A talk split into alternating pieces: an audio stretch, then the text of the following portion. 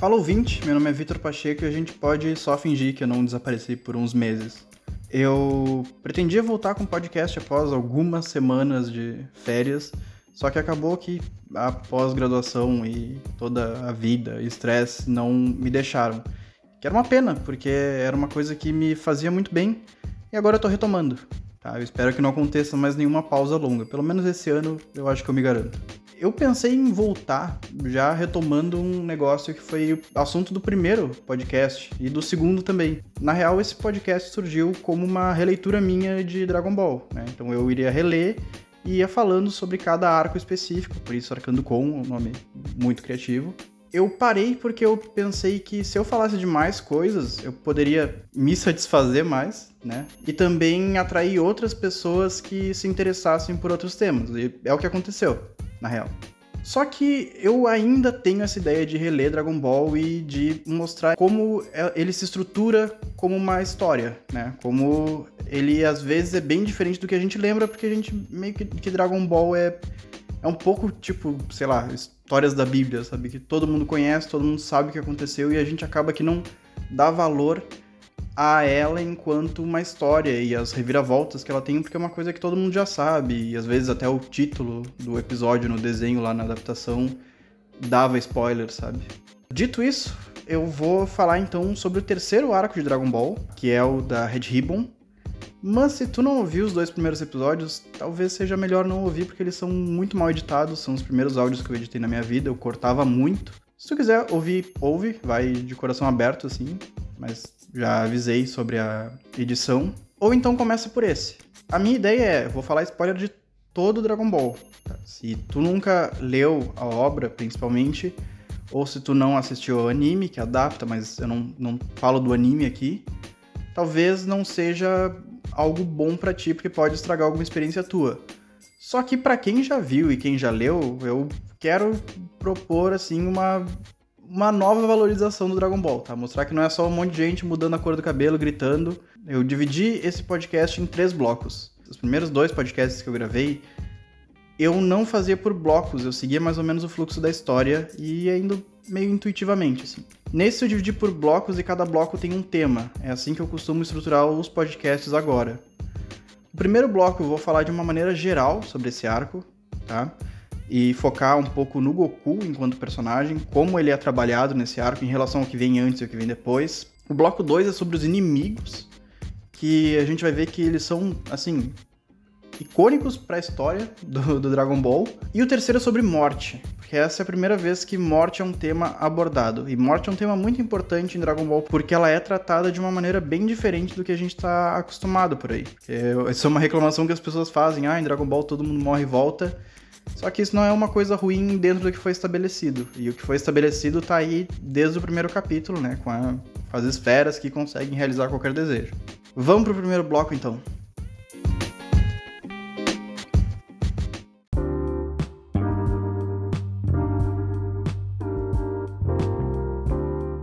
Eu já começo dizendo que talvez esse seja o arco de maior influência de todos Dragon Ball, e é um dos melhores também. Porque além de ter apresentação de personagens que vão ser recorrentes e de conceitos que vão ser mantidos, esse é o arco que mais respinga por aí.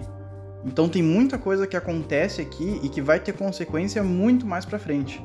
Isso aí a gente vai ver um pouco nesse bloco, mas principalmente no bloco dos vilões e no bloco sobre morte. E eu acho que isso é curioso, sabe? É no mínimo curioso porque a gente muitas vezes fala do Oda, do One Piece, que faz isso muito bem, né? De estabelecer uma coisa lá no início e bem mais pra frente vai ser trabalhado.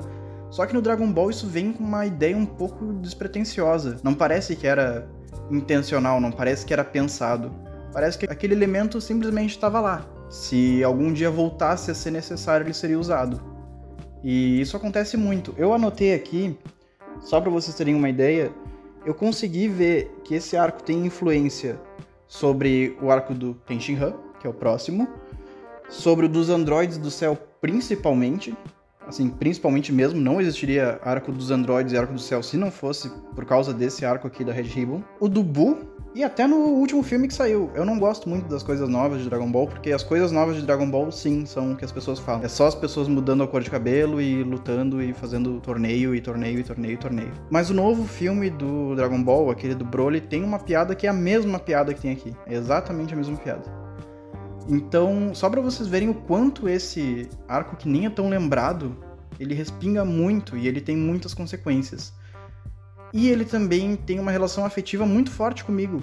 Eu vou falar de algo pessoal aqui porque quando eu penso em Dragon Ball nessa fase clássica, é nesse arco aqui que eu penso. Tá? O que eu penso é no Goku com o Kuririn e com a Bulma fugindo do General Blue, procurando as esferas do dragão.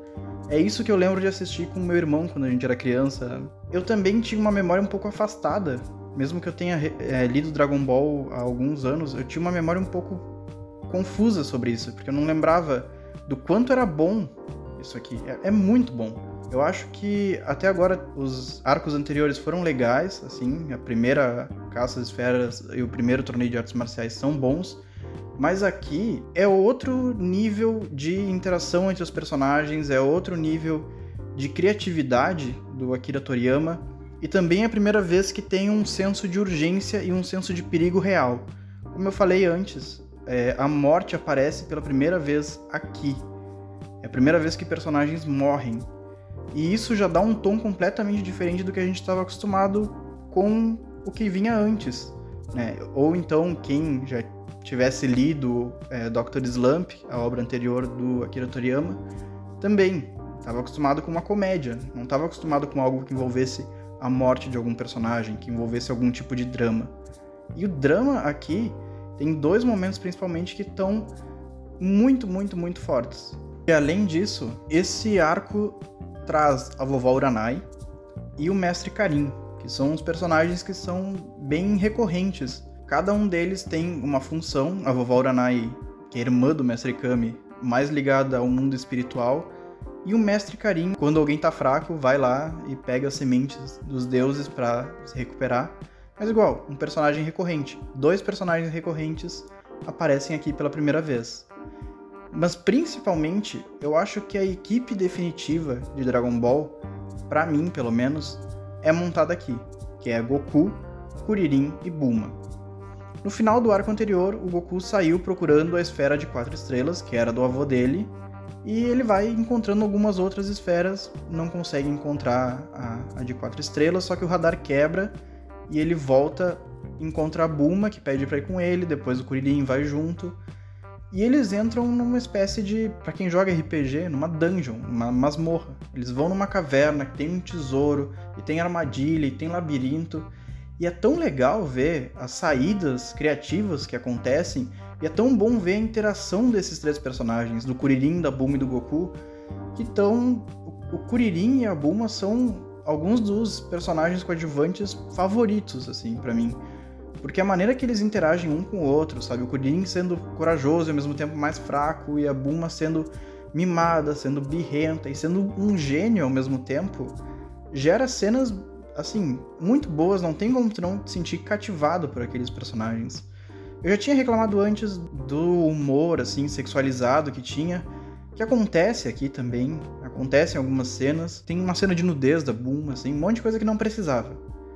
Mas eu acho que essa é a última vez que isso acontece. Eu imagino que a partir do próximo arco não vai ter mais e é uma pena que tem até agora. E esses personagens que eu já citei, a Bulma e o Kuririn, é legal ver o quanto eles são mais explorados enquanto personagem, mesmo que eles apareçam um pouco.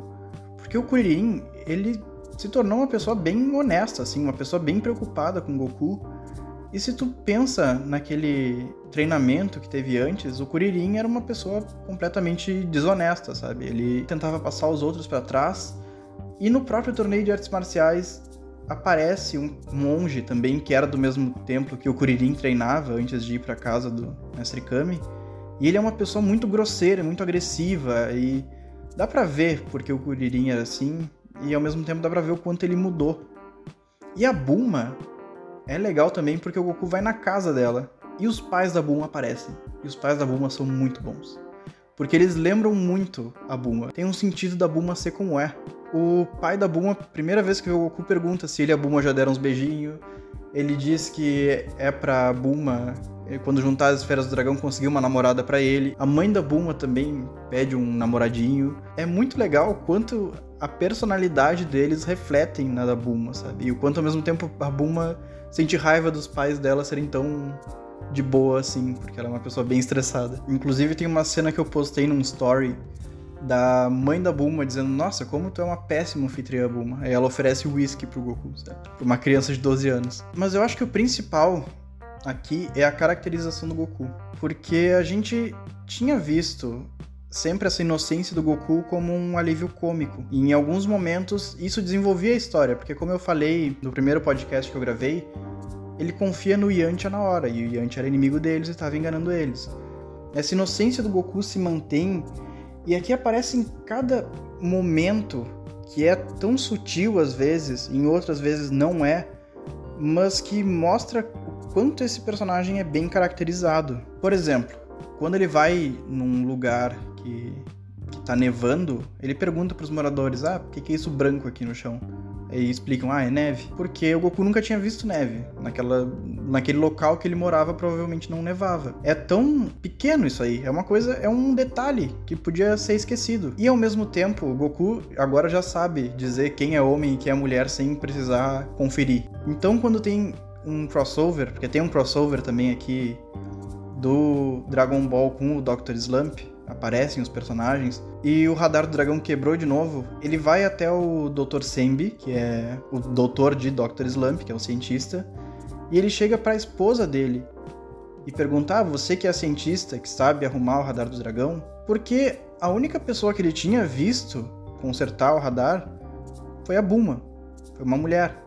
Então ele já associa diretamente o tu ser cientista com tu ser mulher. E ele não fala isso aí. Ele não fala, ah, não, eu pensei que tu era cientista porque tu é uma mulher e a pessoa que criou o radar do dragão também é mulher. Ele não fala nada disso. Só fica nisso aí. E o Sembi diz, não, não, eu que sou o doutor, eu que sou o cientista. E em outros momentos não é sutil, mas move a história.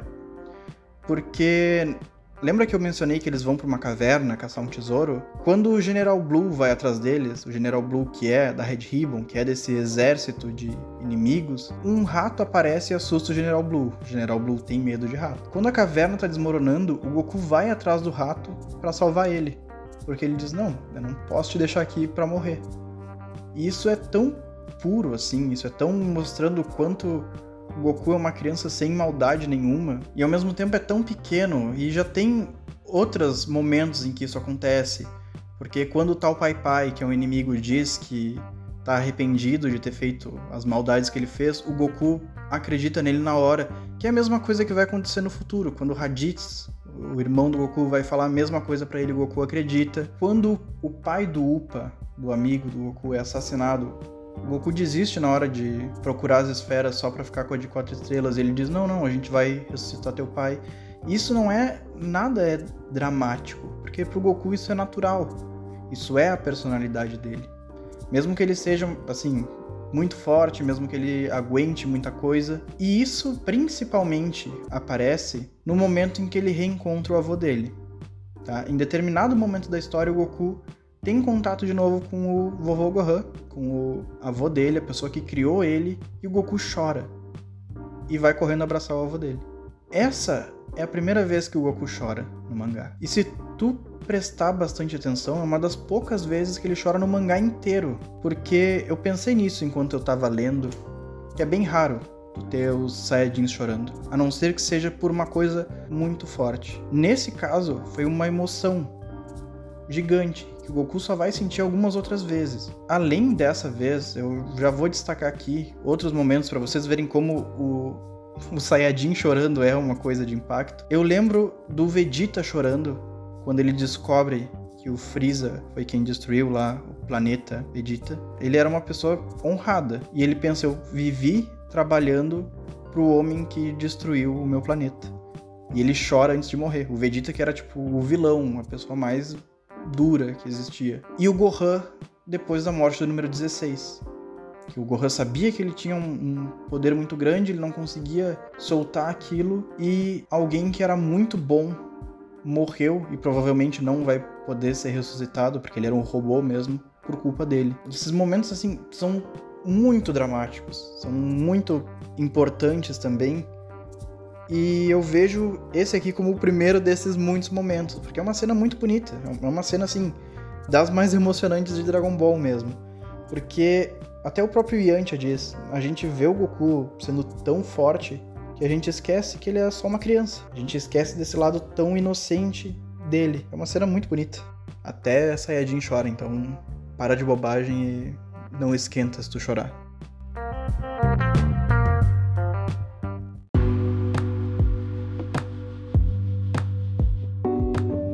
Bom, eu queria falar um pouco sobre os vilões, porque nesse arco é apresentada a Red Ribbon, que é um exército que pretende dominar o mundo e eles estão indo atrás das esferas do dragão.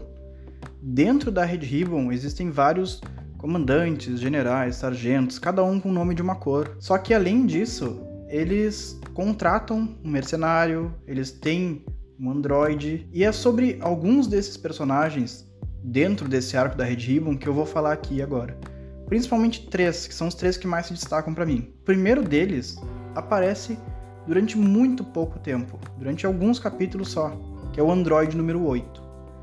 E por que, que ele é importante? Quando ele é solto para lutar contra o Goku, ele se recusa e diz que ele não gosta de lutar, ele é medroso, assim, ele não não aceita lutar enquanto o Goku diz para ele: às vezes tu tem que lutar, às vezes conversar não adianta. E enquanto isso, tu tem o design dele que parece um Frankenstein, ele é todo grandão, é esse estereótipo do gigante bondoso. Quando ele se recusa, um dos vilões lá da Red Ribbon diz que vai apertar o botão que vai detonar a bomba dentro dele que é utilizado como uma ameaça pro Android número 8. O Goku destrói o botão e mais pra frente ele vai destruir toda a Red Ribbon. O cientista que criou o Android número 8 não aparece. Ele só vai aparecer na saga dos androides, porque é o Dr. Gero. O Dr. Gero lá na saga dos androides aparece e é dito que ele era o cientista da Red Ribbon. E que depois que o Goku destruiu a Red Ribbon, ele começou a ver os, a evolução do Goku e dos outros amigos dele, começou a coletar dados e continuou trabalhando, né, como uma espécie de vingança. Então, a saga dos androides inteira, lá com o número 16, número 17, número 18 e depois com o Cell, é uma consequência direta da destruição da Red Ribbon aqui. E o Android número 8 é o primeiro desses androides que a gente vai ver, o primeiro dos androides do Dr. Gero. Mas além disso, tem duas coisas muito curiosas nele. A primeira é, o Android número 8 lembra muito o conceito, ele parece muito um esqueleto do que vai ser o número 16 mais para frente. O número 16, na saga dos androides, ele se recusa a lutar, ele não vê prazer nenhum em luta. Ele é uma pessoa muito bondosa, ele tem uma conexão com a natureza, ele tem uma conexão com os outros personagens. Só que a diferença básica é que o número 8 fica muito amigo do Goku. O número 16 foi criado pelo Dr. Gero para destruir o Goku. Então, em nenhum momento, mesmo quando ele é uma pessoa muito bondosa, em nenhum momento ele consegue ter qualquer afeição pelo Goku. Quando o Goku vai falar com ele, ele diz: Não te aproxima, porque senão eu vou te atacar. E é. Olha o quanto isso é um conceito legal, sabe? Porque ao mesmo tempo que ele é uma máquina, ele continua não sendo por si só mal, que é a mesma coisa que acontece com o número 8. O número 8 é quase como se fosse uma criança, e ele é visto como defeituoso por isso. O número 16 também. Ele é, o Dr. Gero dizia, não, ele é um defeituoso, porque ele não tem esse instinto de obedecer, mas no caso do número 16, ele não consegue ir contra as diretrizes dele até o final da vida. E tem uma cena que eu já citei, que é a morte do número 16, lá na Saga do Céu, em que o que o número 16 diz pro Gohan é: às vezes a gente tem que lutar. Tem pessoas que nunca vão ser convencidas pelo diálogo. E às vezes a gente tem que lutar para defender o que a gente ama. Isso é a mesma coisa que o Goku diz pro número 8. A mesma coisa que o Goku diz pro número 8 é, óbvio, dita de outra maneira pelo número 16 pro Gohan, que era uma criança que não gostava de lutar. Isso é muito foda. Isso é muito foda, não tenho como expressar de outro jeito. E a bomba, que é usada como ameaça aqui, contra o número 8 é a mesma bomba que número 17 e número 18 tem no corpo. É a mesma bomba que no final o céu, como é muito mais é, evoluído, ele usa para tentar explodir a Terra. É a bomba que mata o Goku. A semente daquilo lá tá aqui no número 8. Tá aqui nesse personagem que aparece por só alguns capítulos, nesse arco que nem é tão lembrado assim. O número 8 é um ótimo personagem. E ele só vai aparecer de novo agora no final do mangá. Quando o Goku faz a última Genkidama lá, o número 8 aparece. E é bom ver que ele não é esquecido, que ele continua sendo alguém que existe dentro desse universo, que é um universo que vai se criando continuamente. O segundo inimigo que eu quero destacar é o General Blue. Porque o General Blue, para mim, é um dos mais memoráveis vilões desse Dragon Ball clássico inteiro. Porque ele também tem poderes de hipnose e tal, mas ele é o único desses generais da Red Ribbon que vale a pena ser lembrado. E ele também acho que é o único personagem que é abertamente LGBT de Dragon Ball. Mas ao mesmo tempo rola umas piadas meio sem graça por isso. E ele é um pouco estereótipo, então se alguém falta com etiqueta, ele manda matar. Né? Tem aquela cena que eu falei que ele se assusta por causa de um rato. Ele passa dizendo pra Bulma que ele tem nojo dela porque ela é mulher. Mas mesmo assim, esses detalhes, mesmo que clichês e estereótipos, eles fazem tu te afeiçoar muito ao personagem, porque ele é muito legal, ele é muito carismático e ele é muito forte, sabe? Ele não é, ah, por ele ser homossexual, ele vai ser fraco. Ele até esse momento era o personagem mais forte que tinha aparecido. Como eu já falei antes, para mim, o, quando eu lembro dessa fase clássica, eu lembro do Goku, Kuririn e Bulma procurando as esferas do dragão e o General Blue correndo atrás deles. É uma pena que o General Blue tem o fim que tem, né? Porque o General Blue morre. E o terceiro vilão que eu vou falar é a pessoa que é responsável pela morte dele.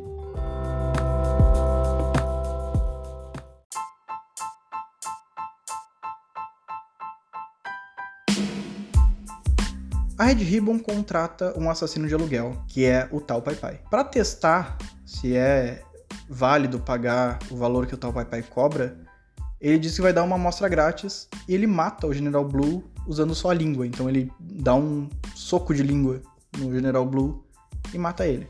Que é uma pena, eu queria que o General Blue tivesse vivo até hoje. E é muito bom que ele usa só a língua, porque o Tal Pai Pai, eu já adianto, é ridículo. É um dos personagens mais ridículos que eu vi em toda a minha vida.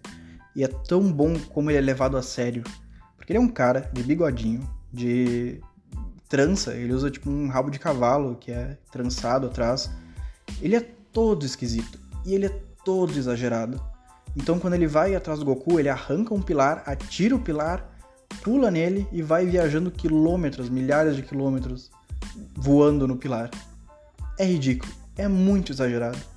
E o design dele, eu já vi algumas imagens na internet, é baseado num ator de filme de Kung Fu. E ele em si é muito filme de Kung Fu. Filme de Kung Fu tem muito exagero. Então isso aí de atacar com a língua parece uma coisa de. ou de filme de Kung Fu, ou até de Bollywood, sabe? Uma coisa bem exagerada. Eu posso estar falando merda aqui porque eu nunca vi filmes assim. É a impressão que eu tenho dos recortes que eu vi desses filmes. E o Akira Toriyama aproveita para esculachar ainda mais. Então é muito mais exagerado do que um filme de Kung Fu seria.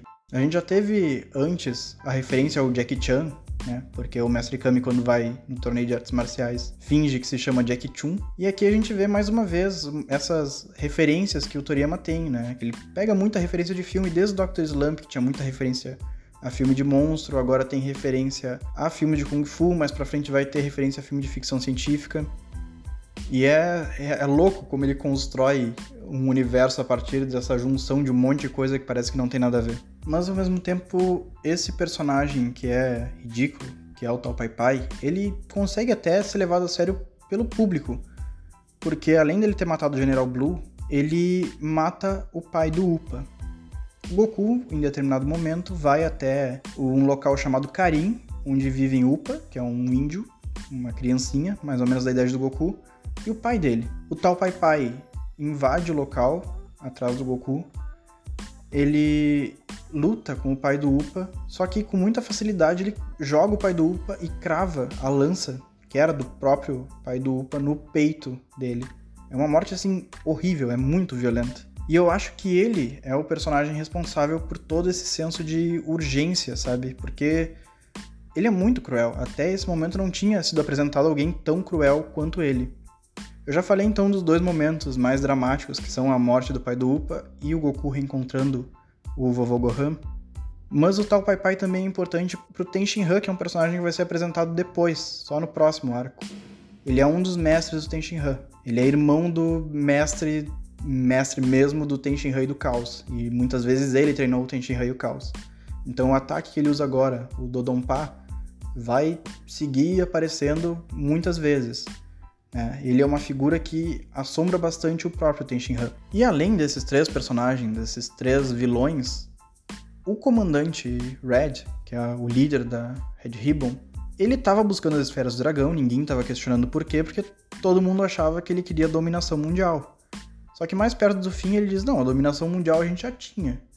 Eu queria as esferas do dragão para ficar mais alto, porque ele é baixinho, sabe? Ele é muito baixinho ele é questionado sobre isso, no final ele é assassinado, porque rola uma traição. Só que essa piada, essa exata piada do vilão querer as esferas do dragão para ficar mais alto, é usada pelo Freeza no filme do Broly. Então lembra que eu tinha falado dessa, disso que respinga? Tá até lá. Isso aí tá aqui, ó, no início de Dragon Ball. Mesmo que seja uma bobagemzinha, tá? Isso não é tão importante quanto as outras coisas que eu falei aqui. Só que além de tudo, o que é mais importante é a visão que esse arco cria sobre a morte.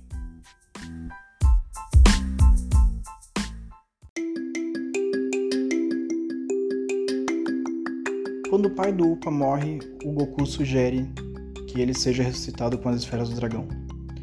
Isso é uma coisa que vai se repetir muito. Muita gente morre em Dragon Ball, muitas vezes. Se eu não me engano, eu posso estar enganado, o único personagem recorrente que nunca morreu em Dragon Ball é o Mr. Satan. Todos os outros já morreram alguma vez. E aí as pessoas dizem, ah, porque Dragon Ball não tem essa carga dramática, porque eu sei que quando o personagem morre, ele vai voltar. Só que o, o drama do Dragon Ball não se dá por conta da morte em si. O que acontece é como esses personagens vão fazer para ressuscitar os outros. Porque até as esferas do dragão têm um limite. Então a gente sabe que na Terra, se o Piccolo morrer, as esferas desaparecem. Aí se tu vai para Namekusei, na saga do Freeza, por exemplo, o drama lá, quando o Freeza mata o Kuririn, é se morrerem todos os Namekuseidins, que o planeta ia explodir, e se morreu o Piccolo também, acabou. Não tem mais esferas do dragão. Não tem como o Kuririn ressuscitar de novo. Não tem como ressuscitar aquelas outras pessoas que morreram na Terra também. É isso que causa o drama. O que acontece é que muitas vezes a gente esquece disso. Sempre que vocês forem ler Dragon Ball ou forem assistir, prestem atenção nisso, porque quando um dos personagens é morto em combate, isso não gera um, drama, até nos próprios personagens. Mas o que gera o conflito maior é quando o personagem se questiona se vai ser possível ou não trazer aquela pessoa de volta. Existem exceções. Pro Goku, a primeira morte do Kuririn, ela impacta muito, porque o Goku era só uma criança quando o Kuririn morreu pela primeira vez. Imagina, ele viu o amigo dele, que é alguém quase igual a ele, alguém semelhante a ele, que passou pelas mesmas coisas, que a única diferença deles, que é essa diferença de força, é algo biológico, não é por falta de esforço. Então o Goku se vê muito no Kuririn.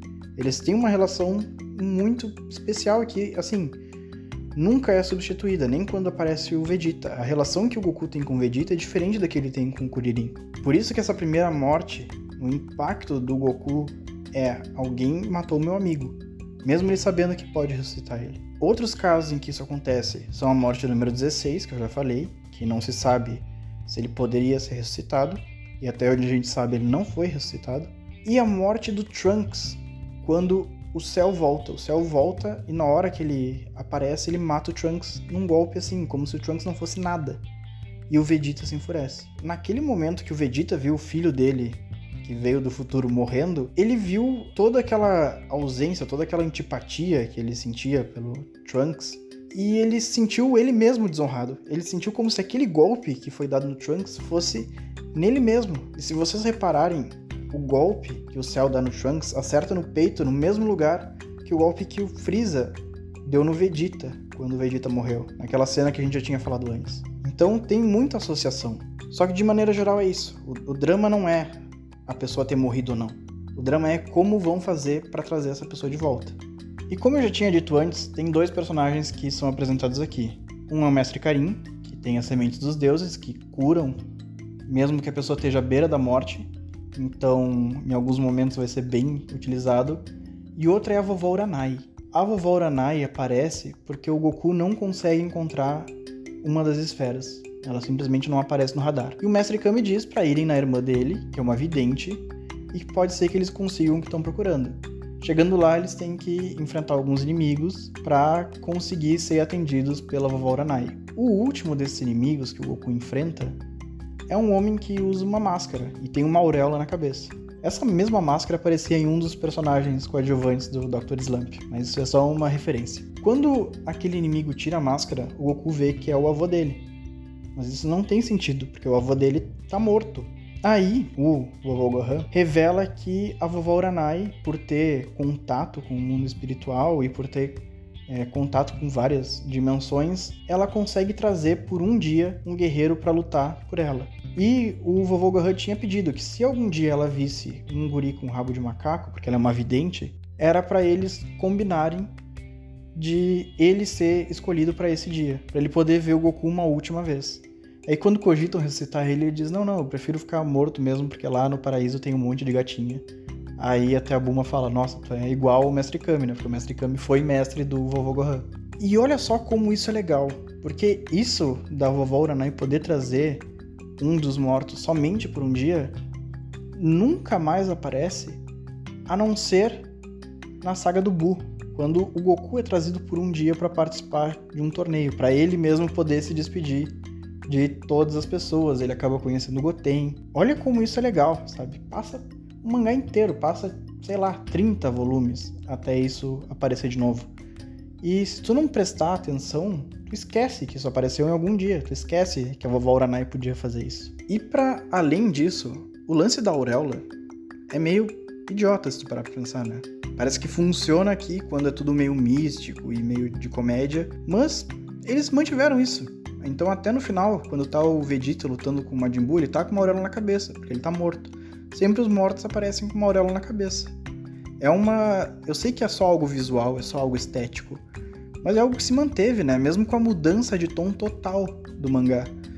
E eu gosto como isso acontece. Eu gosto como o Dragon Ball tem muito disso. E se tu parar pra pensar em toda essa parte de vida após a morte, ela é meio nessa vibe mística que tem Dragon Ball. Porque o mangá, mais pra frente, vai para uma pegada muito mais de ficção científica. Então o Piccolo, que antes acreditava que era um demônio, e o Kami-sama, que acreditava que era Deus, eles são alienígenas. Então já as esferas do dragão passam a deixar de ser uma coisa mística necessariamente e viram uma coisa quase biológica dessa raça de alienígenas.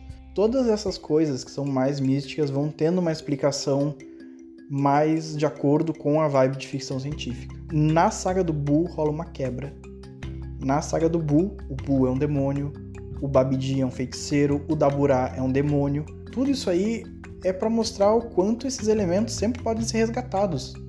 Né? Esse elemento de vir um morto e ficar um dia é um elemento que é resgatado, assim como muitos outros. E é legal ter essa isso de atirar para tudo que é lado que Dragon Ball faz, porque meio que não tem como enjoar meio que não tem como cansar. Eu sei que o Akira Toriyama queria ter terminado o mangá muito antes da saga do Buu, só que é infinito, é praticamente infinito o lado que tu pode ir para Dragon Ball e sempre tem muita coisa para explorar.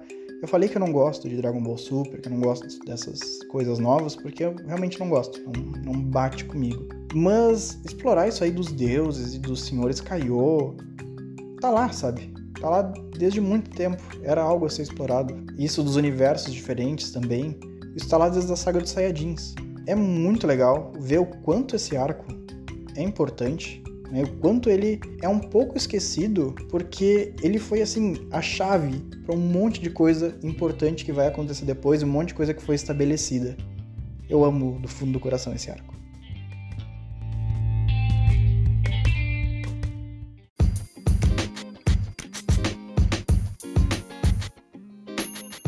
Bom, acabou esse episódio. Voltei definitivamente agora num novo dia.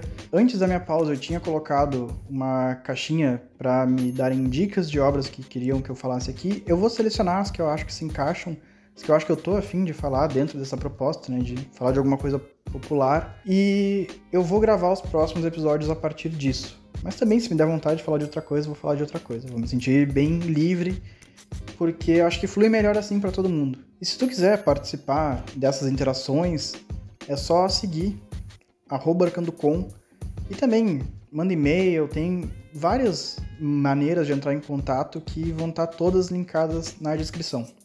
Beleza? Lembrando que até o final desse semestre eu pretendo falar mais uma vez sobre Dragon Ball. Dessa vez eu vou falar do arco do Tenshinhan e dos dois Piccolos. Então eu vou ir até o final do Dragon Ball clássico, para mais para frente a gente ir para a saga dos Saiyajins, do Freeza, dos androides. Eu vou ler do capítulo 113 até o 192, tá? Não vai ter uma data marcada, mas vai ser até julho. Beleza? Beleza.